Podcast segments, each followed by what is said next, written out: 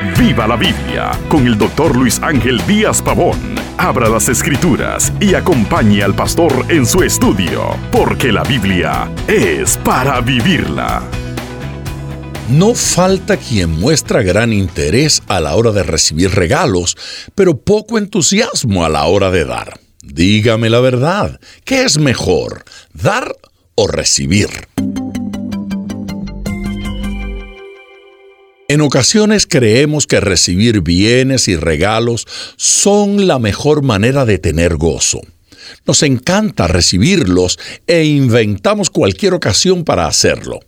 Pero en contra de este criterio encontraremos en las páginas de la Biblia una manera de tener mayor gozo y alegría que la que sentimos cuando recibimos, y es cuando damos. Esto lo encontramos en Hechos capítulo 20 versículo 35 cuando dice, más bienaventurado es dar que recibir.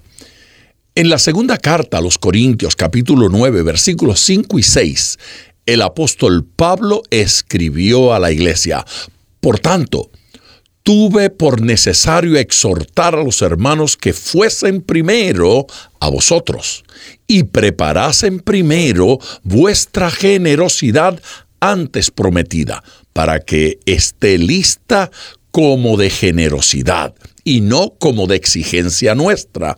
Pero esto digo, el que siembra escasamente, también segará escasamente, y el que siembra generosamente, generosamente también segará.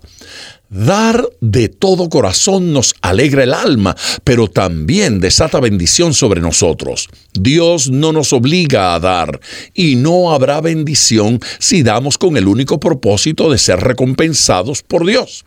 La motivación para dar debe ser simplemente compartir con otros lo que ya Dios nos ha dado. Sigue diciendo en segunda carta a los Corintios capítulo 9 versículo 7, cada uno dé como propuso en su corazón, no con tristeza ni por necesidad, porque Dios ama al dador alegre. Dar es un privilegio, pero el que da a regañadientes no recibirá bendición. Dios quiere que cuando demos para su obra o para algún necesitado, lo hagamos con gozo. Así seremos recompensados abundantemente en lo material y en lo espiritual, porque nos llenaremos de gozo. Dar con tristeza no forma parte de la bendición. Es mejor antes de dar con amargura y mezquindad, trabajar con nuestro corazón y con nuestras motivaciones.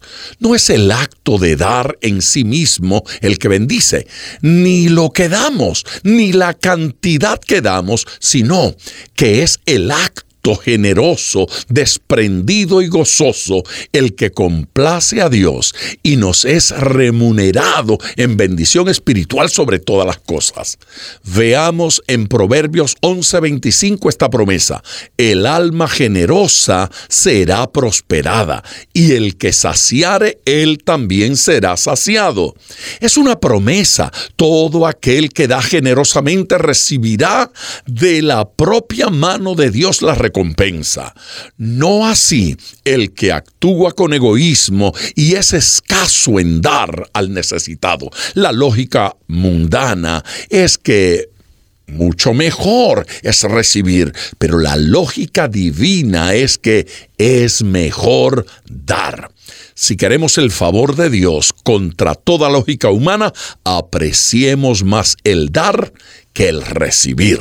Y recuerde, ponga todo su corazón al estudiar las escrituras, porque la Biblia es para vivirla. Acompañe regularmente al Dr. Díaz Pavón en su estudio personal de la Biblia. La experiencia de décadas de ministerio de la palabra son vertidas en cada jornada.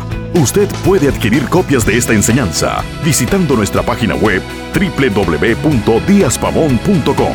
Esté atento, participe en nuestro próximo estudio y viva la Biblia.